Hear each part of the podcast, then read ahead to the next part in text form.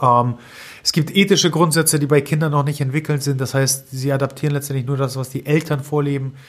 Ähm, und das darf und sollte man durchaus in Frage stellen.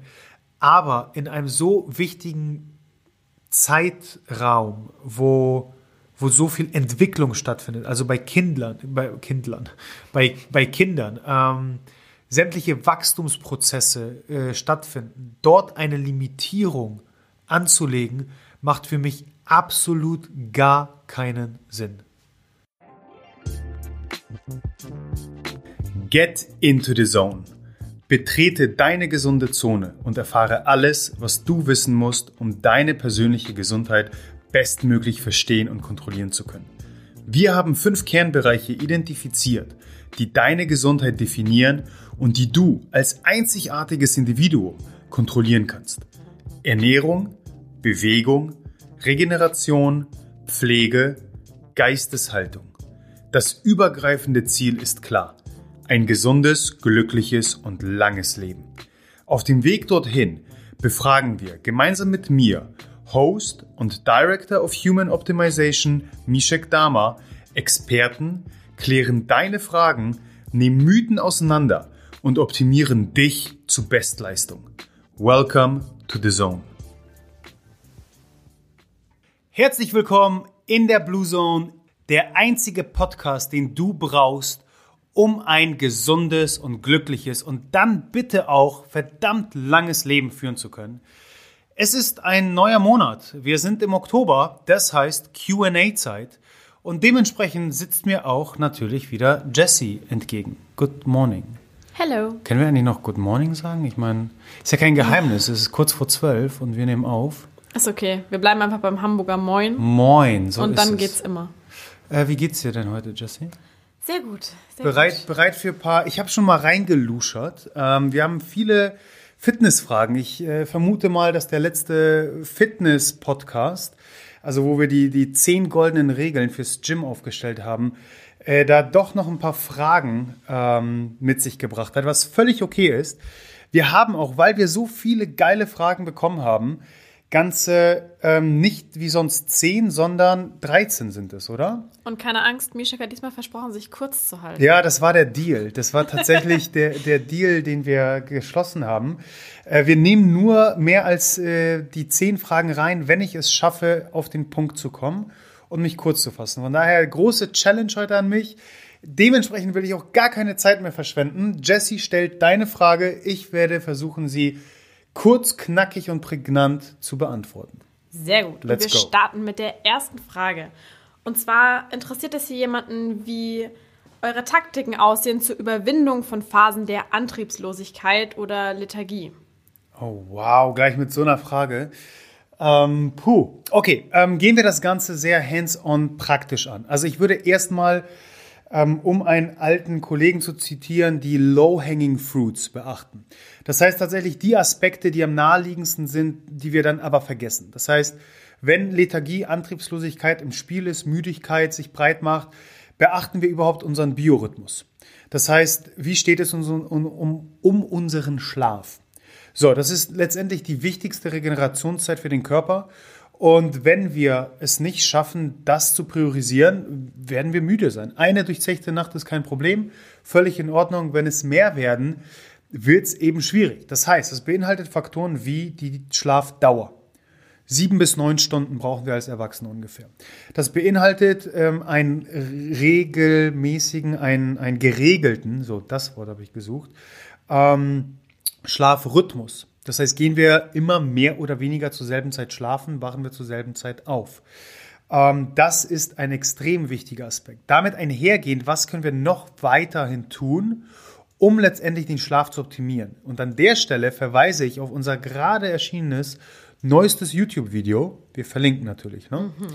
ähm, wo Domi und ich euch in unser Schlafzimmer mitnehmen. Mhm.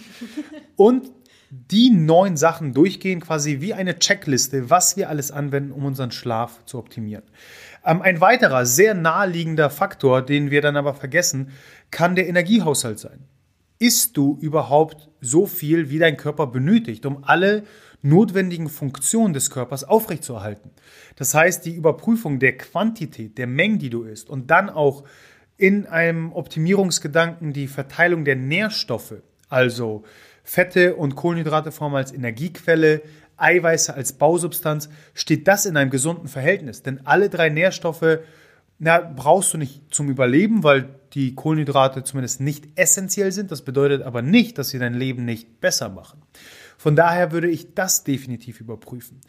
Ähm, darüber hinaus, was Domi und ich machen, ist zweimal im Jahr ein großes Blutbild, wo wir überprüfen, wie es abgesehen von Entzündungswerten, zum Beispiel um unsere Magnesium, Vitamin D oder Eisenwerte steht.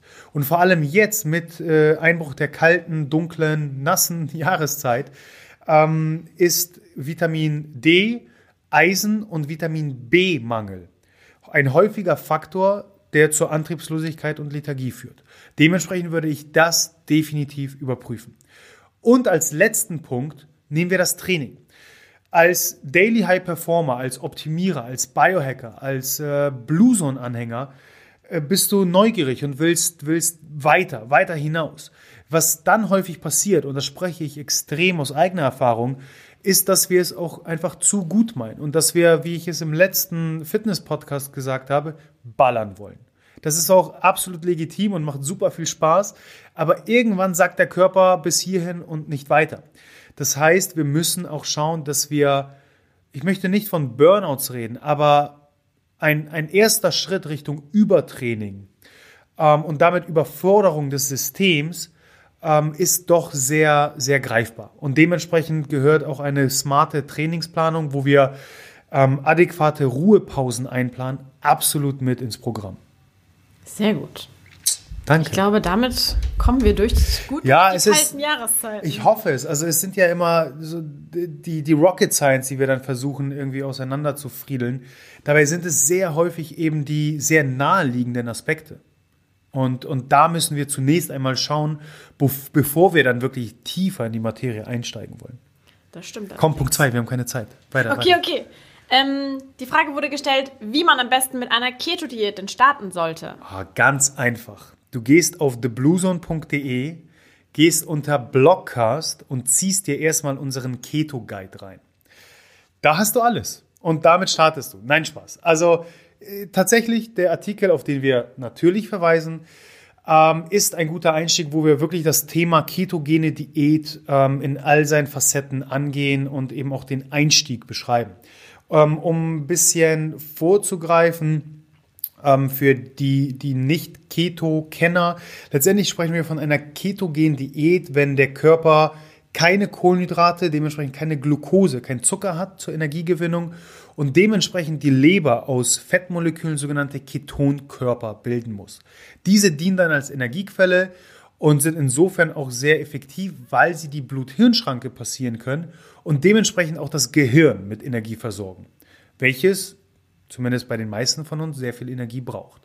So, ein normaler Mensch hat einen Ketonspiegel von zwischen 0,1 und 0,6 Mikromol pro Liter Blut. Das ist so der Durchschnittsketonwert. Wir reden von einer ketogenen Ernährung, wenn dieser Wert bei 2, 2,5 Mikromol bis zu 5 Mikromol pro Liter Blut liegt. Dann haben wir eine Konzentration an Ketonkörpern im, äh, im Körper, wo wir davon ausgehen können, dass eben ein, ein ketogener Zustand erreicht wurde.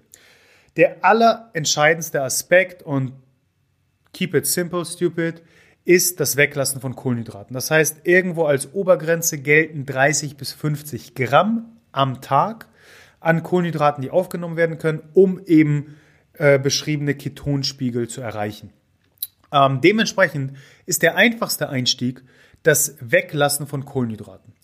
Wie so häufig, ähm, erstens, keep it simple. Zweitens, ähm, bin ich ein Fan davon, weil wir ja immer auf eine langfristige Erfolgsstory ähm, zurückblicken wollen, ähm, das Ganze peu à peu anzuwenden. Das heißt, wenn du eine standardisierte westliche Ernährung befolgst, welche voll von Kohlenhydraten ist, und jetzt von einem Tag auf den anderen komplett sämtliche Kohlenhydrate streichst, natürlich wirst du dich beep fühlen.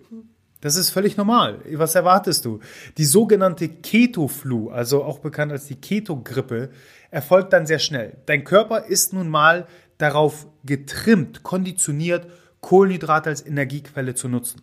Diese streichst du jetzt. Das heißt, Kopfschmerzen, Schwindel, ähm, äh, Stimmungsschwankung, ähm, Antriebslosigkeit, ähm, keine Energie sind völlig normale Symptome, die in der Regel nach fünf bis 14 Tagen wieder verschwinden, je nachdem, wie sanft du den Übergang gestaltest.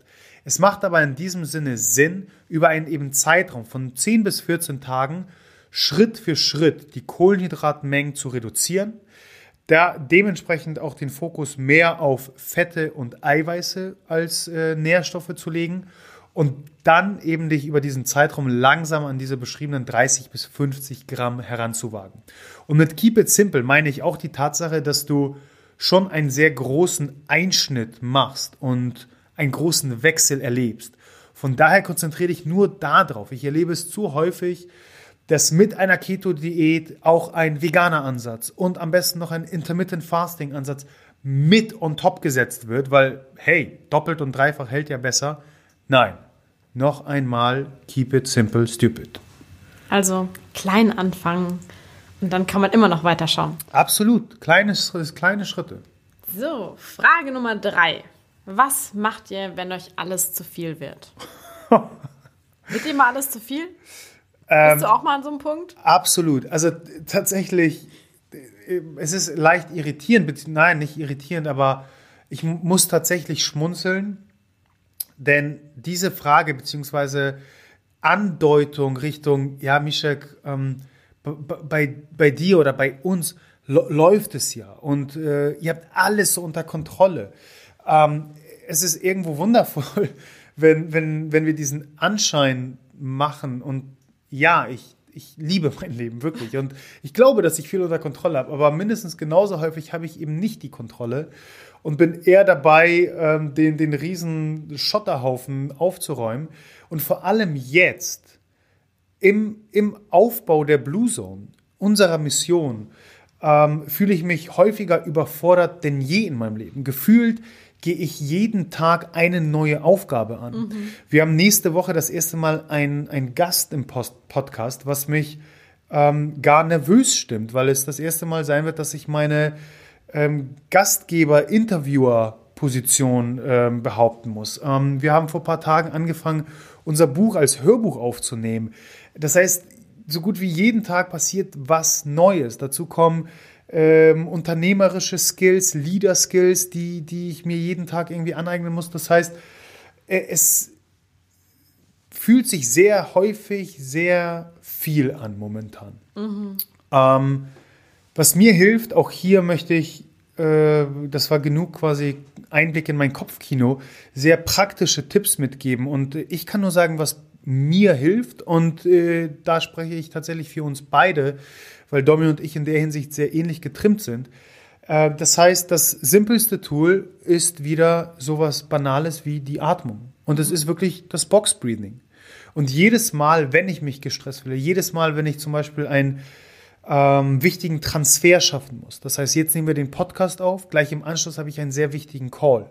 Bevor ich in diesen Call gehe, gehe ich für zwei Minuten ins Box Breathing. Mhm. Und ich merke spürbar, wie es mich runterbringt. Ich befolge mit dem Box Breathing einhergehend ein, eine Methode, die, die ich von Brandon Bouchard gelernt habe, der High Performance Coach der Welt, würde ich mal behaupten.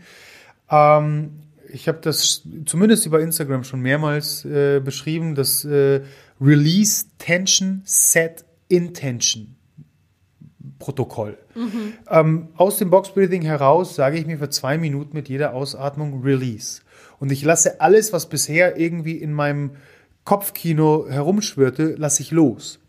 Wenn ich das Gefühl habe, dass ich wirklich durch die Atmung auch runtergekommen bin, setze ich die Intention. Das heißt, ich visualisiere den Call, ich visualisiere das Gespräch, wie ich mich verhalten möchte, wie ich ähm, rüberkommen möchte, was für ein Ergebnis ich erzielen möchte, welches Gefühl ich der anderen Person vermitteln möchte. Und das ist eben ein Tool, welches extrem, extrem förderlich für mich ist. Ähm, ein, ein, eine zweite Möglichkeit oder eine weitere Möglichkeit, ähm, mal wieder alles auszubalancieren, ist für uns beide die sehr starke Verbindung zur Natur. Mhm. Ähm, es ist wirklich so etwas Banales wie ein Spaziergang im, im Wald. Aber die Natur hat einfach diese extreme Macht und, und Kraft, uns wieder irgendwo zu unseren Wurzeln zurückzubringen. Zu erden. Und zu erden, ja. genau das ist die richtige Wortwahl. Ähm, und vor allem als Stadtmenschen sind wir nun mal so viel Lärm mhm. im wahrsten Sinne des Wortes ausgesetzt, permanent ja. und einem Tempo, was nur, wo es völlig normal ist, dass wir uns überfordert fühlen. Und als drittes Tool, wenn mir alles zu viel wird, gehe ich ins Gym und baller. Also es ist wirklich, das ist mein Ventil und, und Dommys genauso. Ähm, das heißt, äh, das, das Training, die, die, das, ähm, der Transfer vom, vom psychischen Stress auf den physischen Stress ist auch ein, also für uns wirklich ein sehr, sehr mächtiges ähm, Tool, ein Ventil, was uns eben hilft, im wahrsten Sinne des Wortes Dampf abzulassen mhm. Und ähm, einfach auch auf andere Gedanken zu kommen. Denn wenn ich irgendwie unter einer 150 Kilo Stange hänge, dann, dann mache ich mir nicht gerade die Gedanken, äh, keine Ahnung, wie ich die nächsten ja. Rechnungen zahle. sondern wie ich hier wieder der, wie ich hier lebend rauskomme. Wie ich hier wieder lebend rauskomme. So ist es. Sehr gut. Perfekt. Das waren die besten Einwände. Fand ich sehr gut. Also ich glaube, cool. gerade dieser Punkt mit geht raus in die Natur. Ja, es ist wieder so banal, aber es macht so ja. viel aus. Ich meine, in Japan mittlerweile werden Parks geschaffen, die ähm, für, für klinische Zwecke genutzt werden und mhm. wirklich als Therapie gelten und äh, von Krankenkassen übernommen werden bei, bei Burnout-Patienten. Ja. Das ist verrückt, also, was das für, ein, für, eine Auswirkung haben kann. Also, dass wir, dass es so weit kommen muss, ne? dass, dass wir Parks extra dafür bauen müssen, für, für sowas Selbstverständliches. Naja, vorher haben wir alles abgeholzt. Ne? Ja, super. Also, naja, gut. Weiter im Text. Die nächste Frage. Was würdet ihr jemandem raten, der sich schwer tut, seine eigene Identität oder Persönlichkeit zu finden? Puh, wow. Oder selber zu definieren? Wow, das ist eine ähm, geile Frage. Ähm, eine eine tief, tiefgründige Frage, die ich auch versuche, ähm, sehr praxisorientiert zu beantworten. Was ich glaube, was das Problem ist äh, beim Finden der Identität und der, der Persönlichkeit, ähm, ist Angst. Angst, die uns, die uns zurückhält. Und, Angst und, wovor? Und das kann ich aus eigener Erfahrung auch sagen. Ich glaube, es sind zwei, zwei Faktoren, die, die da eine Rolle spielen und, und die die Angst definieren. Ich glaube, es ist erstens die Angst vor Zurückweisung. Mhm. Ähm, Angst, also Angst, Fehler zu machen zu und scheitern. zu scheitern. Mhm. Genau, ähm, das ist das eine. Und ich denke, dass das, oder anders angefangen, ich bin großer Verfechter der Idee, dass sehr viele Glaubenssätze, denen wir unterliegen, sehr viele Handlungen, wie wir sie letztendlich ausüben, auf Trauma, Traumata aus der Kindheit zurückzuführen sind auf denen das Ganze basiert. Mhm. Und das Thema Scheitern, Zurückweisung, da eine sehr große Rolle spielt, ähm, weil wir in vielerlei Hinsicht nicht lernen, mit Rückschlägen umzugehen. Ähm, und immer nur, nur die, die Siege feiern, aber niemals wirklich uns mit den Niederlagen auseinandersetzen und analysieren. Das heißt, ich glaube, es ist einmal eben das, die Angst vor dem Scheitern. Und das Zweite, wir hören so wenig auf uns selbst, aber auf all den Lärm da draußen. Und, äh, und äh, wir hören auf all die, die Menschen und, und Medien da draußen, dass wir Angst haben, klein zu wirken. Und zu zeigen, offen und ehrlich zu zeigen, dass wir irgendwo am Anfang von etwas stehen, dass unser Glas leer ist mhm. und dass wir unser Glas füllen wollen.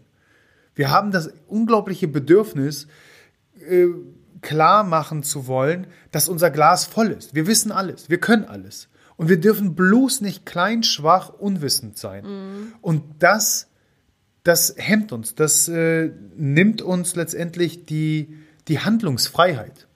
Und dementsprechend, wenn wir es schaffen, das irgendwo zu realisieren, ähm, sind es, ist es eigentlich eine Sache. Eine Sache, die, die, die ich raten würde, ist machen. Wie, wie, wie Nike ja. sagt, do it. Ja. Ähm, tatsächlich jedes Mal, wenn ich Angst vor einer Entscheidung hatte, ähm, etwas zu machen, es aber trotzdem gemacht habe, nicht meine Zeit damit verschwendet habe, zu prokrastinieren, den perfekten Plan auszuarbeiten, sondern mit einer klaren Vision, mit einer Zielvisualisierung einfach zu machen, kam immer was Gutes bei rum. Ähm, mit dem Machen ist es auch so was Banales wie Fragen. Wie gesagt, wir haben Angst, unsere, unsere ähm, Einfachheit, unsere ähm, Unwissenheit zu zeigen. Und dementsprechend wissen wir alles. Bullshit, wir wissen mhm. nicht alles. So, und dementsprechend haben wir Angst zu fragen. Ja, natürlich, weil man muss sich auch mittlerweile, vergleicht man sich ja auch tagtäglich überall und man strebt immer nach diesem Perfektionismus, den es ja. im Grunde gar nicht gibt. Wir wollen Absolut. ja immer besser, größer, weiter, schneller und wir müssen anders sein als die anderen und genau so, ja. Und das ist, das ist eben das Problem und dementsprechend haben wir Angst, Fragen zu stellen, weil damit würden wir ja zeigen, dass wir etwas nicht wissen. Und mit Fragen meine ich wirklich sich selbst Sachen zu hinterfragen. Das kann Wunden aufreißen, die erstmal unangenehm sind, aber es ist wichtig, sich damit auseinanderzusetzen. Genauso meine ich, dass das Fragen von Menschen, wo wir denken, dass sie in einem Bereich, wo wir vielleicht selbst hinwollen, etwas vorzuweisen haben, ein Wissen bereits haben, diese zu fragen. Ich habe noch nie einen Menschen, den ich etwas gefragt habe, wirklich aus, aus Neugier, weil ich etwas wissen wollte, aus seinem Wissensschatz, Wissensbereich. Ich wurde noch nie auf eine Art, ähm, jetzt fehlt mir das deutsche Wort, äh, nicht abgeschoben, sondern abgewiesen. Abgewiesen, danke, mhm. Jesse. Ich wurde noch nie abgewiesen auf eine Art, die mich wirklich irgendwo verletzt hätte oder die tiefere Narben hinterlassen hätte. Ganz im Gegenteil. Ja. Ich habe jedes Mal die Erfahrung gemacht, dass diese Menschen unglaublich gerne ihr Wissen teilen. Natürlich, und du nimmst doch immer wieder was daraus mit. Genau so ist es. Und wir interpretieren natürlich schon im Vorfeld, bauen wir uns ein Szenario auf, wo wir genau wissen, äh, erstens, ich kann den das nicht fragen, weil dann, dann, dann stehe ich ja dumm da. Mhm. Und zweitens, was wird der sich denn denken? Ja. Wenn die Person die Frage nicht beantworten will oder dir nicht helfen will, dann ist es ihre Aufgabe, es dir klar zu machen. Es beinhaltet genauso solche Faktoren dann mit dem Machen. Ein weiterer Tipp, such dir einen Mentor. Tatsächlich in Bereichen, wo du dich weiterentwickeln möchtest, wo du etwas lernen möchtest, such dir einen Mentor. Und das kann, du, du solltest mehrere Mentoren haben. Von, von hoffentlich deinen Eltern über ähm, Freunde, Bekannte, ähm, ja, Personen, die in Bereichen, wo du hin möchtest, schon etwas geschaffen haben. Und zu guter Letzt, der letzte Praxistipp, lies. Lies Bücher. Allein in diesem Jahr habe ich fünf Bücher gelesen, unter anderem zwei Bücher von Robin Sharma, ähm, The 5 AM Club und ähm, der Mönch, der sein Lamborghini verkauft hat. Ich, ist, glaube ich, die deutsche Übersetzung äh, des Buches. Momentan von Robert Greene Mastery ähm, Brandon Bouchard, High Performance Habits und ähm, ein wiederholtes Male Viktor Frankl, ähm, äh, Man's Search for Meaning.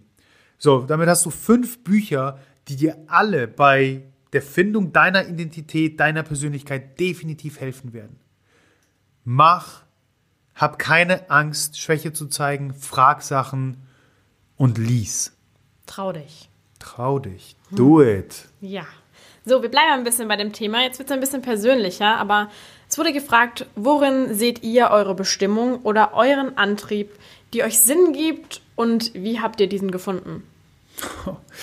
ähm, Dein Sinn des meine, Lebens. meine Bestimmung hier. Ich bin in, in der Zone angekommen. Kein Scheiß.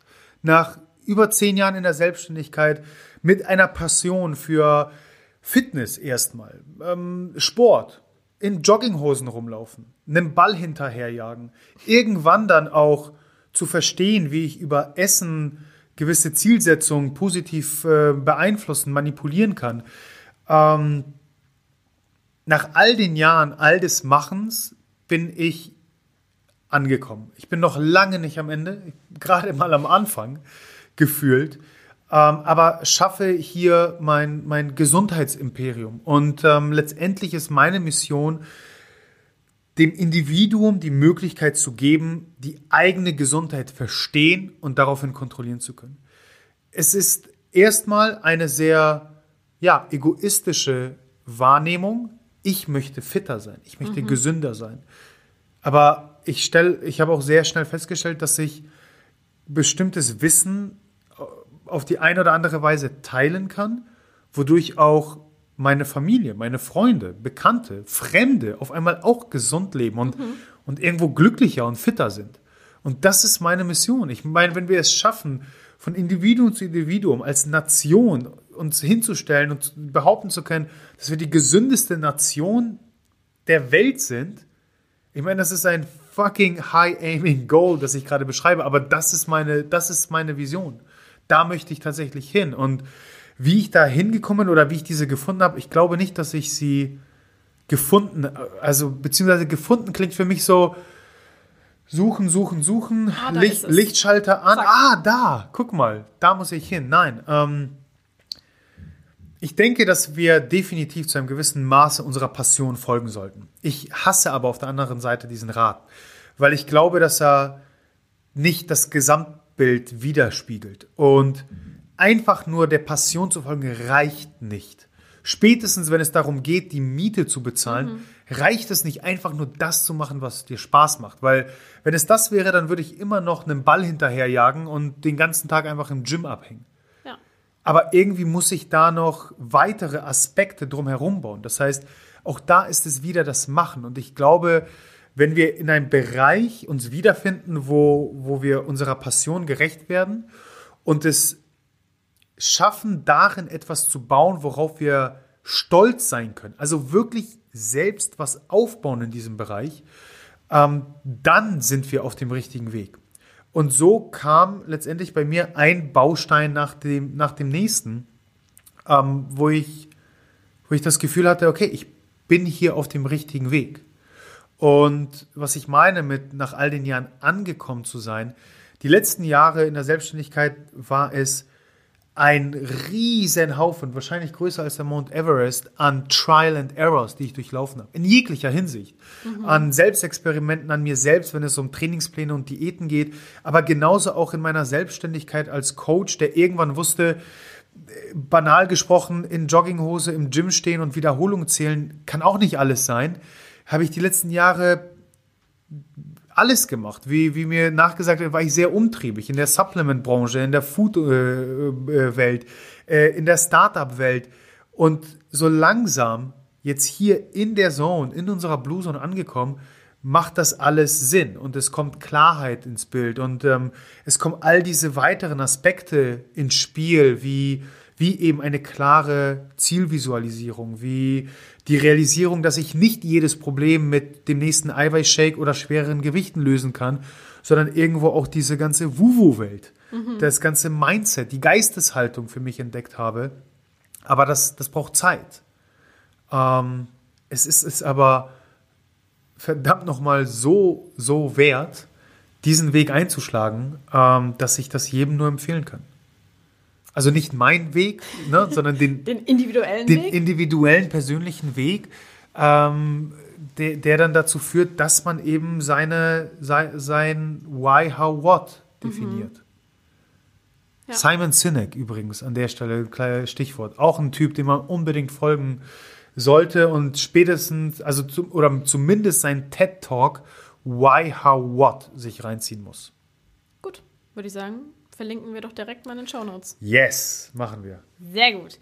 Wir machen weiter und zwar gehen wir zurück zum Training. Und zwar wurde gefragt, ähm, kann und sollte ich bei längeren Fastenperioden trainieren, die länger dauern als 24 Stunden? Hm. Da eröffnet sich bei mir im Kopf natürlich gleich die Gegenfrage, ähm, für, für wen? Oder beziehungsweise alles wieder unter der Betrachtung der Individualität. Also grundsätzlich, ja, ist möglich. Gar keine Frage. Wenn wir Menschen so zerbrechlich wären, dass wir trotz Nahrungsrestriktion nicht physisch auch ähm, über unsere Grenzen hinausgehen könnten, ich glaube, dann hätten wir ein Problem, beziehungsweise dann würden wir gar nicht mehr als äh, mächtigste äh, Spezies auf diesem Planeten äh, rumwandern. Von daher ist es definitiv möglich. Wenn deine primäre Zielsetzung ein anaboler Zustand ist, wo du Muskulatur aufbaust, sage ich, es ist immer noch möglich, aber nicht sinnvoll.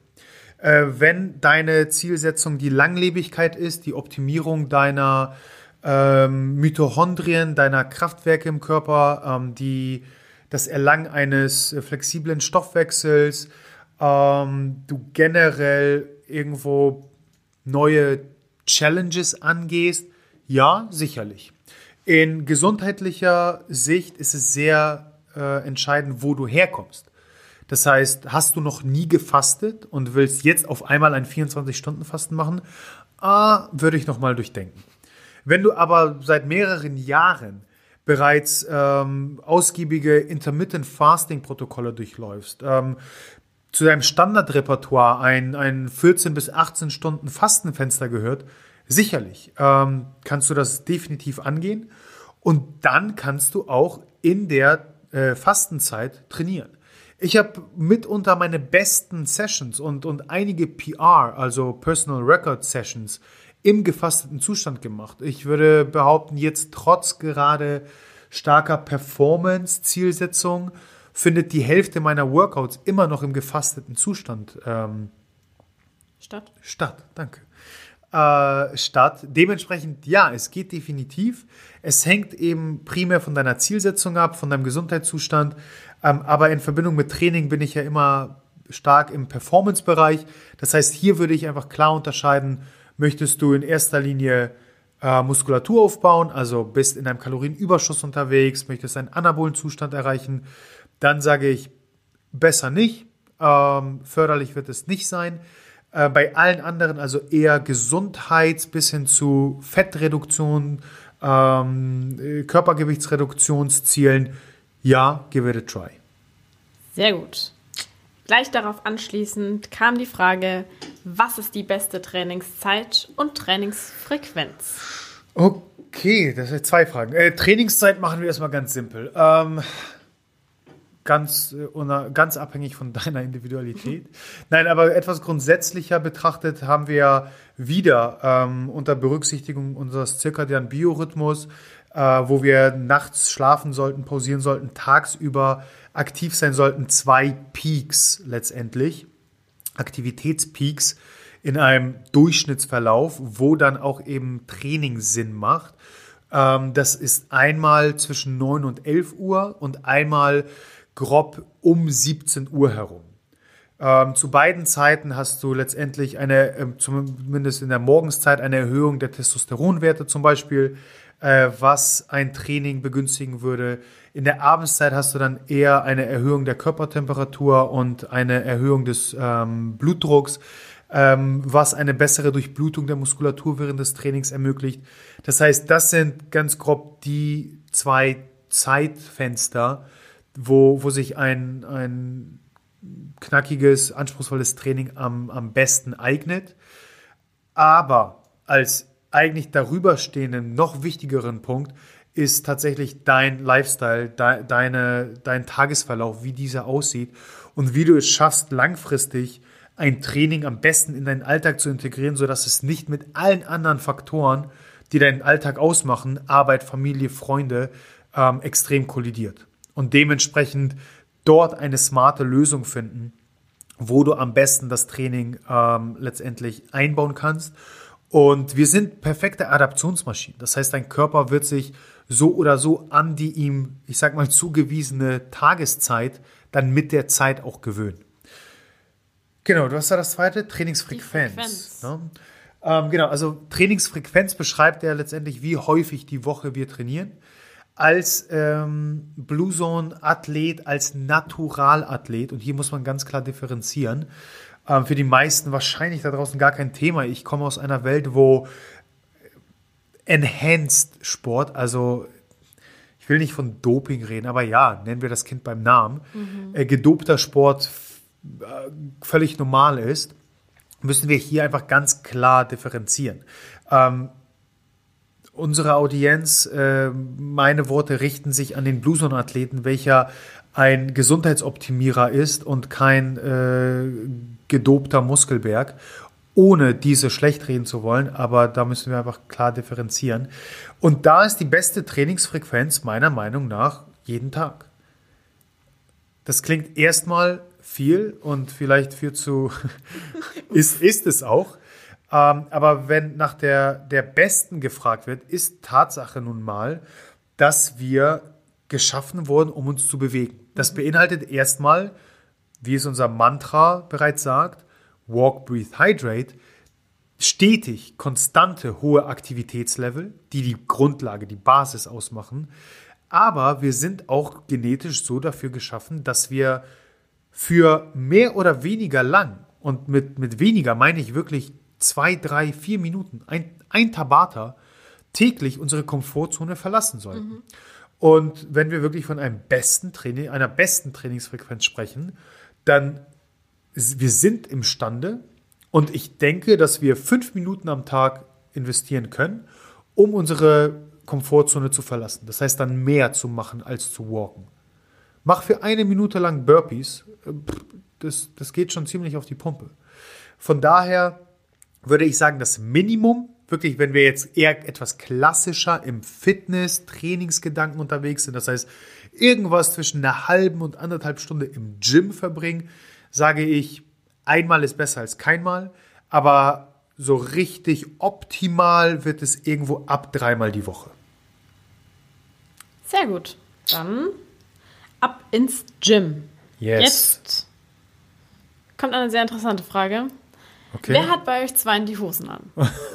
bei uns zweien oder? Nee, nicht bei uns zweien. Wahrscheinlich, bei den anderen zweien. Wahrscheinlich bei den anderen zweien. Ähm, ich frage mich, ob das, ob, ob sich das viele fragen nach, nach dem letzten Podcast. Hm.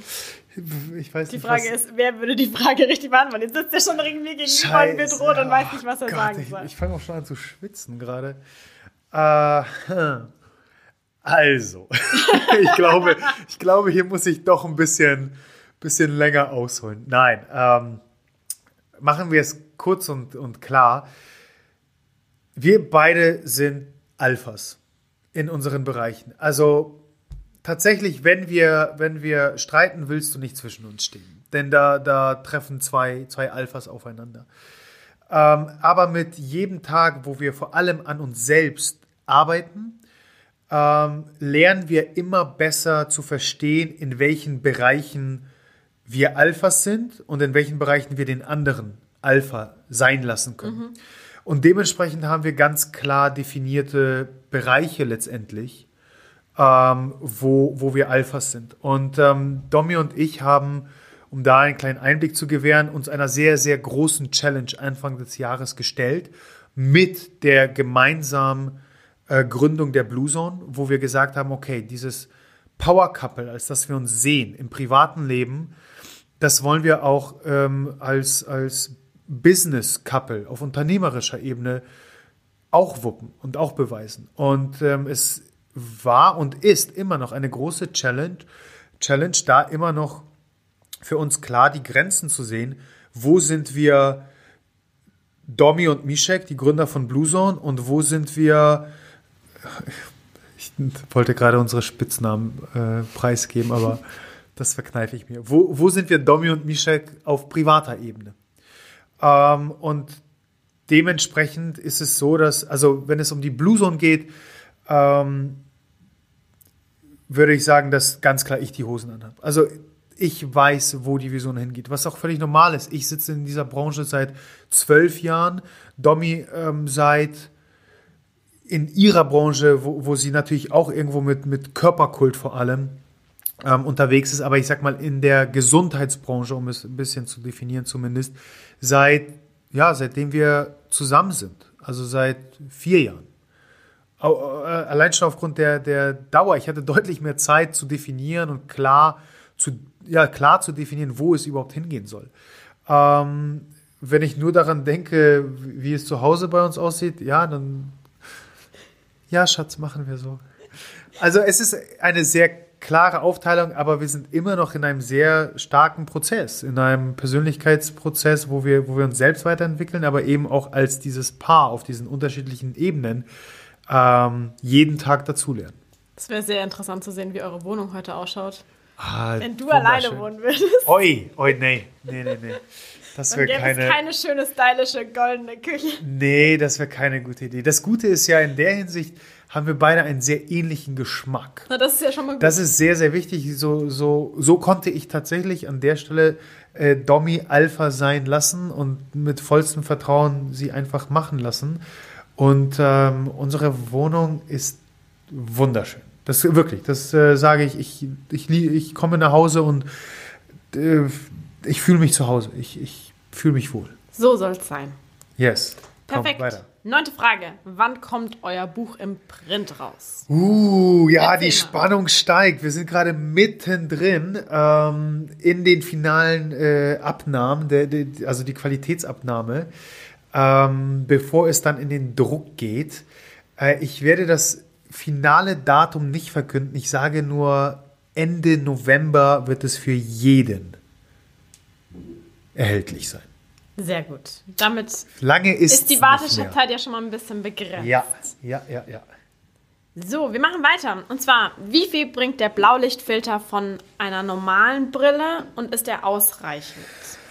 Ähm, ich gehe mal davon aus, normale Brillen, damit sind äh, die, also normale durchsichtige... Normale Blaulichtfilterbrillen, ja. Filter, die man einbauen kann, weißt du? Weil, weil die meisten Optiker bieten das ja mittlerweile an. Ja, habe ich auch schon gesehen. Und die sehen ja normal aus. Ja, also ja. nicht mehr so schön gelb-orange wie deine. Genau, genau. Ähm, ja, das ist eine sehr spannende Frage. Ähm, die bringen durchaus etwas. Mhm. Ähm, aber sind nicht zu vergleichen jetzt mit einer orangenen oder roten Brille. Denn tatsächlich ist diese ähm, Farbe der Gläser notwendig, um eben einen gewissen Prozentsatz, nahezu alles an Blaulicht, mhm. letztendlich zu, zu filtern. filtern. Ähm, der Einsatz dieser Brillen ist natürlich jetzt auch von der Zeit, wann du sie einsetzt, sehr stark abhängig. Denn den ganzen Tag über mit einer Blaulichtfilterbrille, also mit einer roten Brille rumzulaufen, macht wenig Sinn. Mhm. Denn so sehr wir zum Abend hin Blaulicht vermeiden wollen, um zum Beispiel die Melatoninproduktion anzukurbeln, wollen wir morgens uns Blaulicht eigentlich aussetzen. Mhm. Dementsprechend hat auch jetzt, äh, wenn wir uns, äh, uns in der Natur bewegen, ähm, das Sonnenlicht am Morgen deutlich höhere Blaulichtfilterkonzentration als am Abend. Ähm, und letztendlich wollen wir ja genau das imitieren. Das heißt, tagsüber, wo viel auf den Screen geguckt wird, macht eine normale Blaulichtfilterbrille durchaus Sinn, weil wir einfach deutlich mehr heutzutage künstlichem Licht mhm. ausgesetzt sind als jemals zuvor. Zum Abend hin, also diese Brillen filtern in der Regel zwischen 20 und 30 Prozent Blaulicht Okay. Du willst aber zum Abend hin nahezu 100 Prozent haben. Spätestens, wenn die Sonne untergeht und wir eben unserem natürlichen Biorhythmus wieder verfallen sollten, ähm, willst du so gut wie gar kein Blaulicht mehr haben. Dementsprechend wird eine normale Blaulichtfilterbrille zu den Abendstunden nicht mehr wirklich viel bringen. Okay. Und dann sollte der Switch eben zu, zu, äh, zu dunkleren, dun äh, roten Gläsern erfolgen. Wenn es eine wäre von den drei Brillen, von den mhm. drei Fra Farben. Welche würdest du empfehlen für den Otto-Normalverbraucher? Ähm, wenn es um Style-Punkte geht, die gelbe. Darin sehe ich am coolsten aus. ähm, aber es geht ja um unsere Gesundheit. Und dann würde ich, glaube ich, doch die rote nehmen.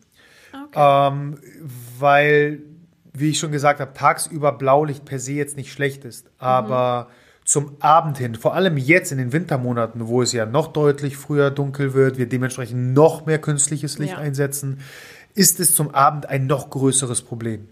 Und dementsprechend, ich meine, heutzutage machen wir uns nichts vor. Wenn es nicht ähm, Hashtag Netflix and Chill ist, dann ist es das Smartphone oder, oder der Rechner, vor dem man dann in den Abendstunden hockt. Ja. Und da ist einfach der Einsatz von einem Blaulichtfilter extrem, extrem förderlich für, für die Schlafoptimierung. Sehr gut. Keine Angst, wir verlinken dir wie immer die unsere Blaulichtfilterbrillen. Yes, Biohacking Collective. Genau, in den Show Notes samt Code, oder nicht? ja, ja, ja, Blue Zone 10. Schönen Rabattcode. Blue Zone 10, so ist es. So, und da du es tatsächlich geschafft hast, Mischek, ich traue mich es kaum zu sagen, ne? wir sind bei 43 Minuten und wow. wir haben 10 Fragen durch. Das heißt, die extra Fragen Kriegen darfst du heute auch noch beantworten. Geil, geil, geil, geil. geil. Okay, Frage 11. Ich hoffe, du beantwortest sie schnell. Pizza oder Burger? Es geht um Essen, das kann ich nicht schnell beantworten. Burger, das so, müsstest du nach der letzten wissen. Ich würde sagen Burger nach der Ja, Story. du, du, du kennst Im mich. Dulfs du, war ich schon ein bisschen neidisch, muss ich gestehen. Du, du kennst mich mittlerweile zu gut. Ja, also da muss ich wirklich nicht lange überlegen, Burger. Pizza ist auch geil, aber wenn ich nur daran denke, wie viele Burger ich in den letzten Jahren verputzt habe im Vergleich zu Pizza, äh, finde ich geiler. Ist äh, einfach, ja, Burger. Sehr gut. Punkt. Gut. Frage Nummer 12. Sind EAAs sinnvoll?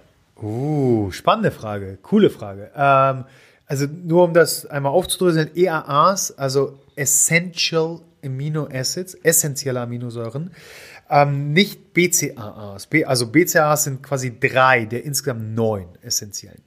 Und wir sind in der Welt der Nahrungsergänzungsmittel hier angelangt.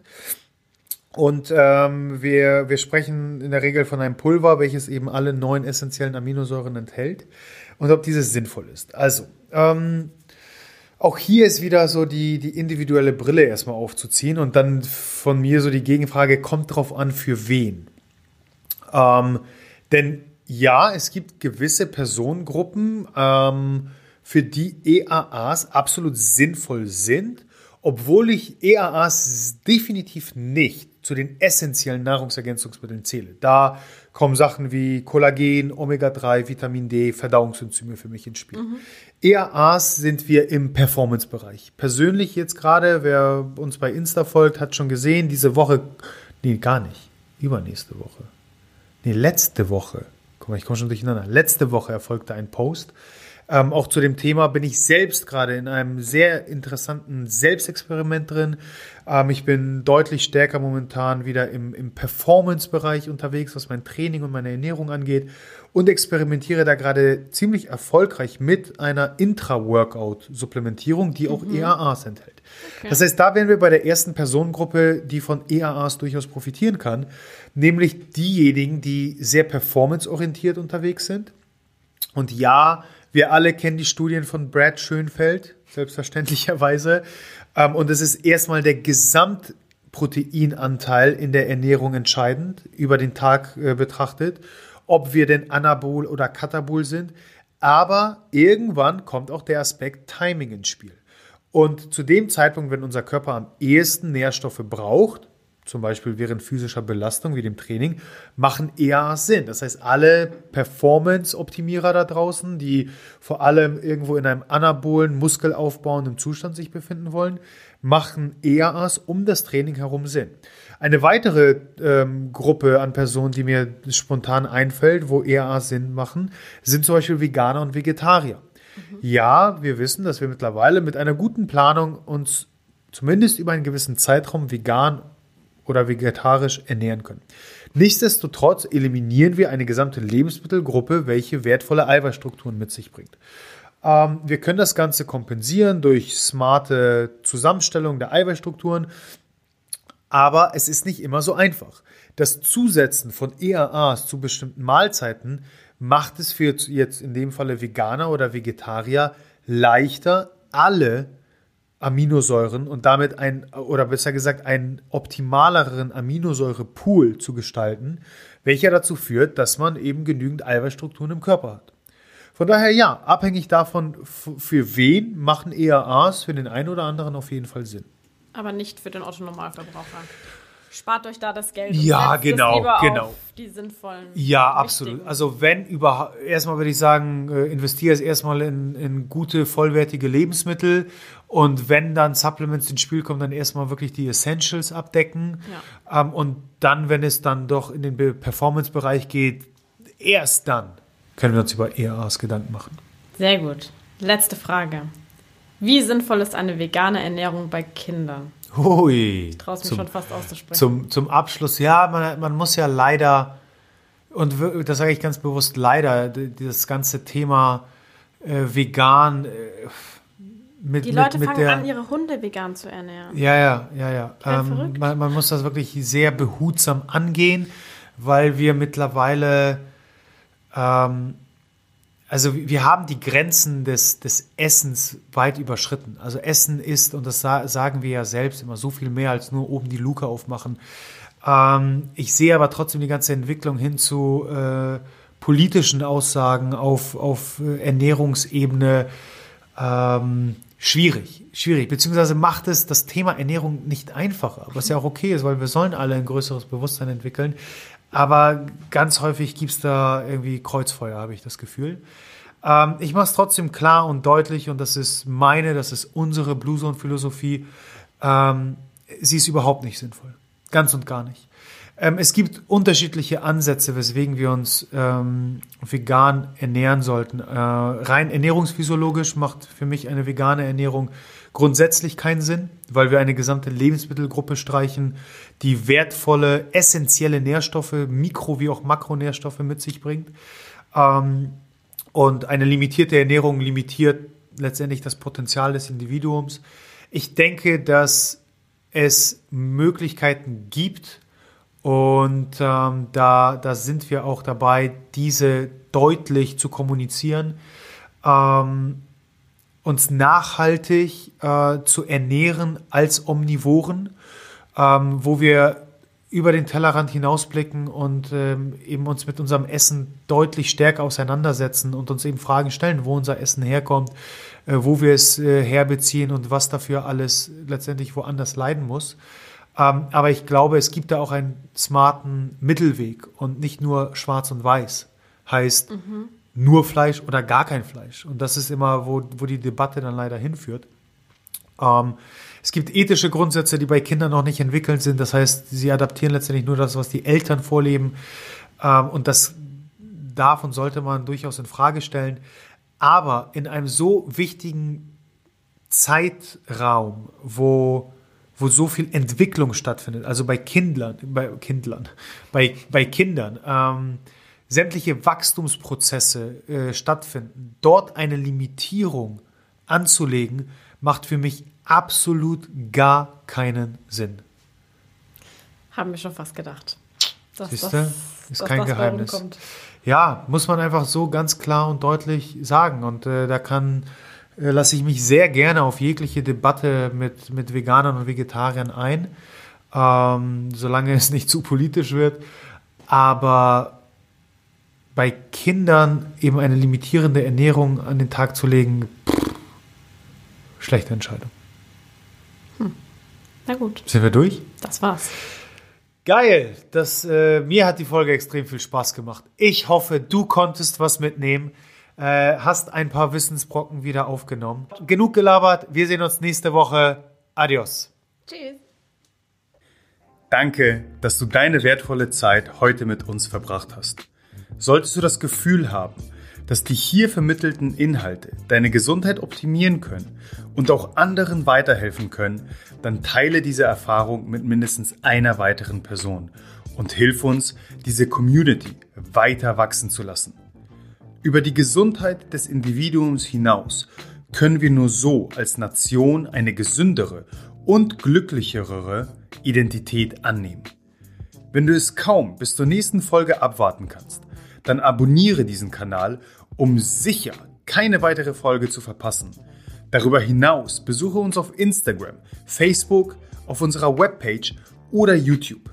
Die entsprechenden Links findest du in den Show Notes. Die Wissenszone deiner Gesundheit wartet auf dich.